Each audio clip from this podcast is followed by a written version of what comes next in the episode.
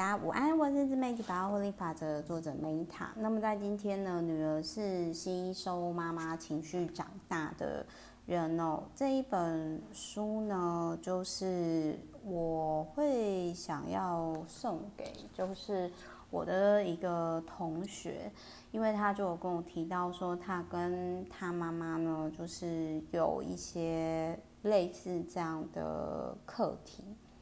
然后这个作者呢，他本身是一直在这个领域的学院派哦，就是说他本身就是相关科系毕业，念到呃硕士，然后是首尔的佛教大学呢去的心理学的博士，然后同时已经完成一万个以上梦境分析以及智商个案，然后他从高中的时候就去修道院，就有点像我们以前就是念私立天主教。的那种贵族学校吧，我个人感觉啦。然后他就是，我感觉他其实是，嗯，我觉得助人工作者就是有一块，就是说我个人觉得他应该是也是有创伤，然后他透过持续疗愈别人，同时也在疗愈自己，这是一个真相循环。我在这个作者上面我看到的是这样。那在这一本书里面呢，我看到的是，就是他有提到说。哦，就是你讲不出来的话，其实身体会替你讲。那他其实就是有提到，就是说，因为我妈以前真的就是这样子。我妈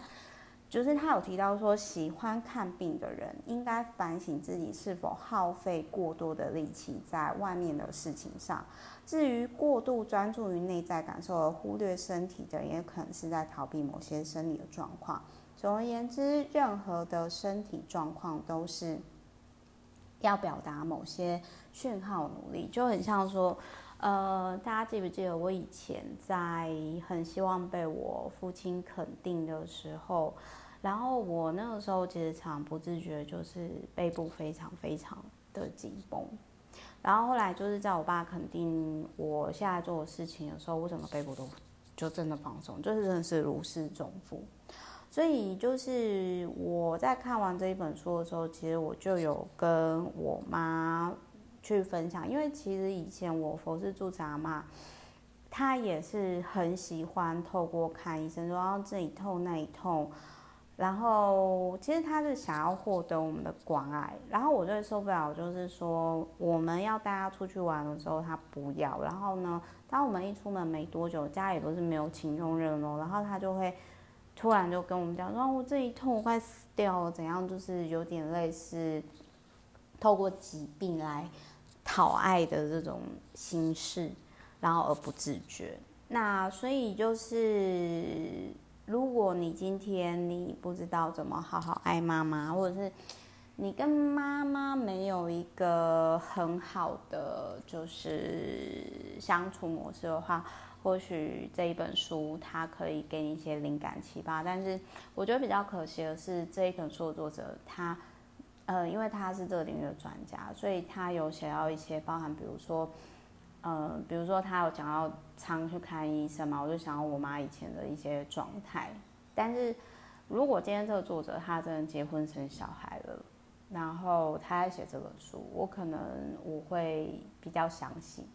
但是因为这个作者。看起来啦，我不确定他有没有结婚生小孩，我就觉得说，